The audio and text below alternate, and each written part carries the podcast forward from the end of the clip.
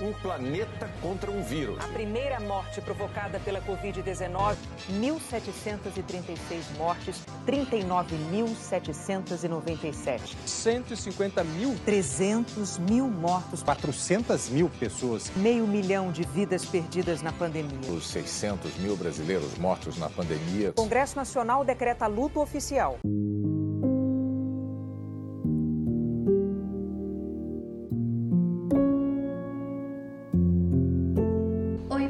Esperamos que todos estejam bem. Eu sou a Ana E eu sou a Camille. e hoje nós estamos aqui em mais um episódio do Inúmeras Lembranças. Bom, gente, para quem ainda não sabe, esse podcast ele faz parte de um projeto que a gente está participando, onde a gente busca homenagear mulheres vítimas da Covid-19 que infelizmente vieram a falecer por conta da doença. É, a ideia é que a gente possa contar a história dessas pessoas, relembrar quem elas foram e para que elas não sejam vistas apenas como números que entraram para as estatísticas, pois elas eram pessoas que tinham uma vida e uma história. Então, o convidado de hoje é o Ricardo Schroeder, que está aqui com a gente para falar mais um pouquinho sobre a Gina. É importante lembrar, pessoal, que para quem quiser se aprofundar ainda mais na história da Gina, nós temos também disponível lá no nosso blog um poema, onde a gente falou quem era de fato a Gina, quais eram os hábitos dela, o que ela mais gostava de fazer, dentre outras curiosidades. Então, quem tiver interesse em conhecer um pouquinho mais sobre a história da Gina, pode acessar o nosso blog Memórias, porque o link ele tá aqui na descrição. E, além disso, para quem não sabe, o Ricardo e a Gina viveram uma linda história de amor Então, em um vídeo do canal do YouTube do Job, ele contou pra gente um pouco sobre a relação dos dois, como eles se conheceram e tudo mais. O link do vídeo também vai estar aqui na descrição, então não deixem de conferir. Mas, para iniciar esse podcast, a gente dá então as boas-vindas ao Ricardo. Muito obrigada por aceitar participar desse episódio com a gente. E se quiser se apresentar, pode ficar à vontade. Olá meninas, que satisfação estar novamente com vocês, poder contribuir, é, principalmente fazendo memória a Gina, né, esse ser humano tão especial, não só na minha vida, mas na vida de todos que, que tiveram a oportunidade de conhecê-la, de conviver com ela, ou de simplesmente vê-la cantar na igreja. Então, eu sou Ricardo Schroeder, eu sou analista de qualidade, eu tenho 32 anos e eu fui noivo da Gina. Bom, Ricardo, é, a pandemia ela iniciou aqui no Brasil em março de 2020, né? Como que foi para vocês, assim, essa época? O que, que vocês pensaram quando tudo isso começou? Então, de fato, é, eu até então desconhecia a palavra pandemia, né? Então, a primeira vez, inclusive, que eu ouvi a palavra pandemia foi pela Gina. A gente conversando um dia, um dia da semana é, por telefone, referente aos noticiários que estavam falando, né, sobre o, o coronavírus, enfim. E, e de repente essa palavra pandemia e esse vírus passou a, a fazer parte aí do nosso cotidiano, né? É, e a Gina, até mesmo você, tinha medo de pegar a doença? Medo, ela tinha muito medo, tá? Tanto que por receio, ela, ela até mesmo sempre falava, né, que se ela pegasse o vírus, ela possivelmente não resistiria, justamente pelas comorbidades que, que acarretavam, né, na, na saúde dela.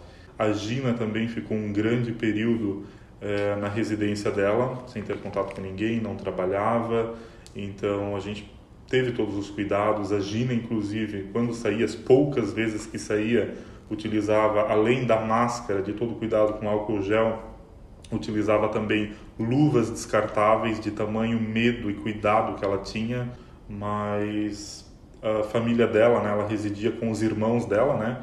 Ela, mais um irmão e uma irmã e uma sobrinha, e eu resido com os meus pais e também com o meu irmão e minha cunhada e, e os dois filhos, e todos nós ficamos positivos na ocasião, né? Tanto a família dela como a minha família. Então nós não sabemos como foi a forma em que a gente acabou contraindo o vírus. E como foi, assim, quando vocês pegaram a Covid em relação a, aos sintomas, mas também ao sentimento? Porque eu lembro que quando eu e minha família a gente pegou a, a doença, né?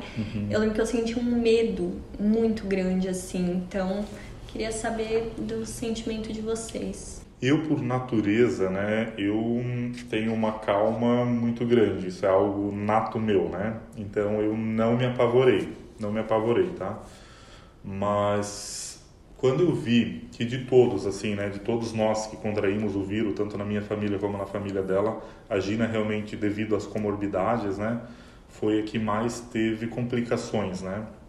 Acabou ficando de cama, enfim, ficou muito debilitada, então precisava uma coisa normal que é levantar para ir jantar ou para ir ao banheiro, se tornou difícil para ela, porque realmente ela ficou bastante fraquinha, entende? Então, isso me preocupou muito e ela tinha um receio muito grande de de fato ir para o hospital, né? Porque na verdade a Gina sim tinha muito medo. De todos era a que mais tinha medo e receio com relação à pandemia, né? E infelizmente era tudo muito novo para todos nós, né? Porque a Gina ela foi a 17 vítima da Covid em Blumenau, então foi muito recente.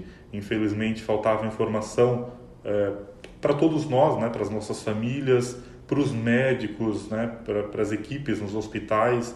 Hoje em dia, né, e com o passar aí da, da pandemia, uh, as pessoas adquiriram mais conhecimento, os médicos já estavam mais preparados a lidar com isso, mas na ocasião foi tudo muito difícil. E o que mais me assustou, depois que eu vim realmente a ter medo mesmo, foi quando eu deixei ela no Hospital Santo Antônio, isso numa quinta-feira de madrugada, quase amanhecendo de sexta-feira, que eu vi realmente o caos que estava o hospital, uh, a calamidade que de fato nós estávamos vivendo. Ali que realmente eu me assustei de verdade.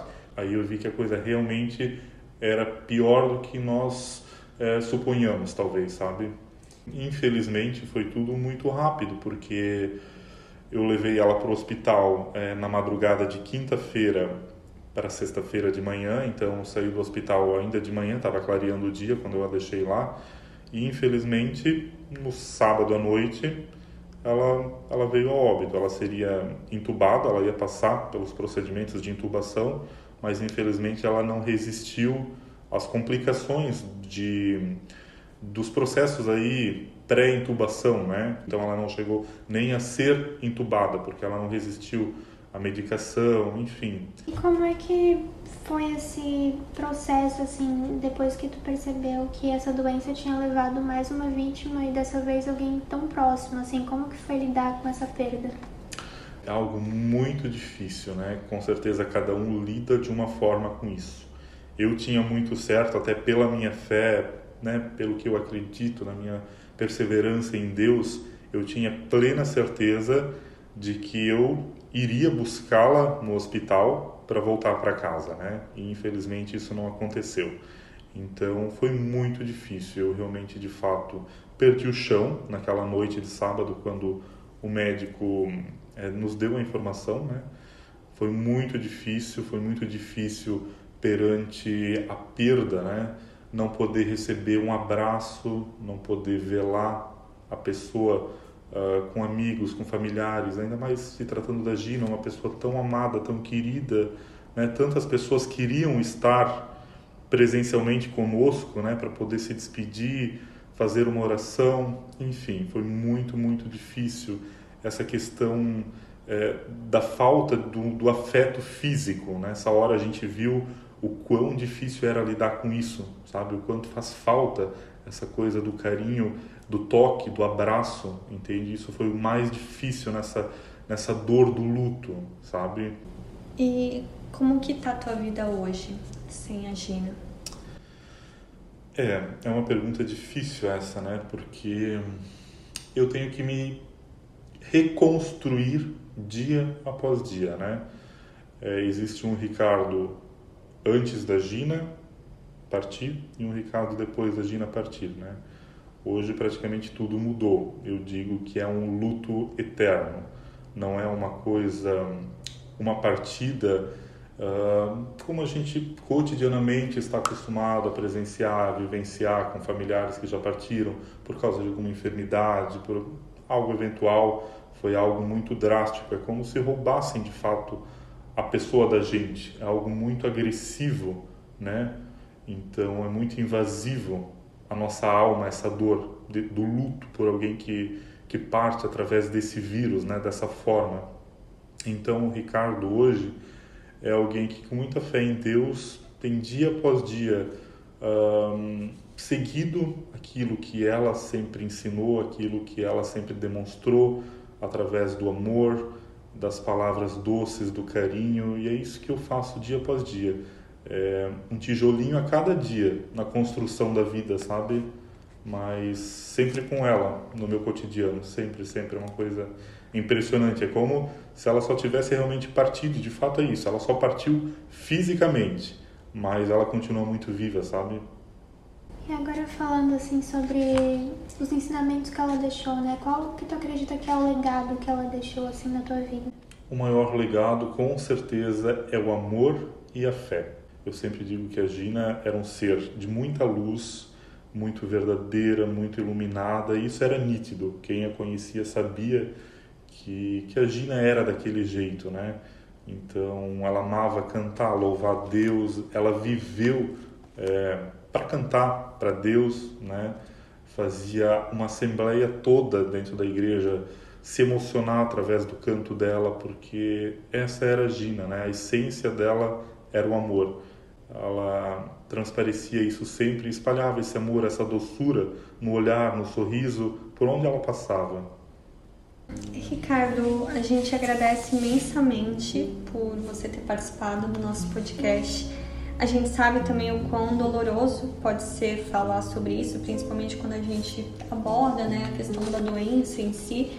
Mas a gente também espera que ao ouvirem o seu relato, as pessoas elas vejam justamente que todas as vidas perdidas para a Covid-19 tinham de fato uma história. E que por mais que a gente esteja tão acostumado a ver estatísticas, que a gente lembre que essas pessoas não foram apenas mais um número, e que através desse projeto a gente consiga eternizar essas histórias, né? A história da Gina e fazer com que outras pessoas conheçam quem foi essa pessoa tão querida por todos. Mais uma vez, muito obrigada e como a gente já mencionou antes, não deixem de conferir também o vídeo no canal do YouTube do Diop e o poema no nosso blog.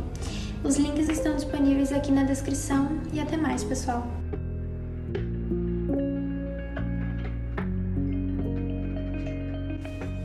Início desse episódio foram utilizadas falas dos jornalistas da TV Globo.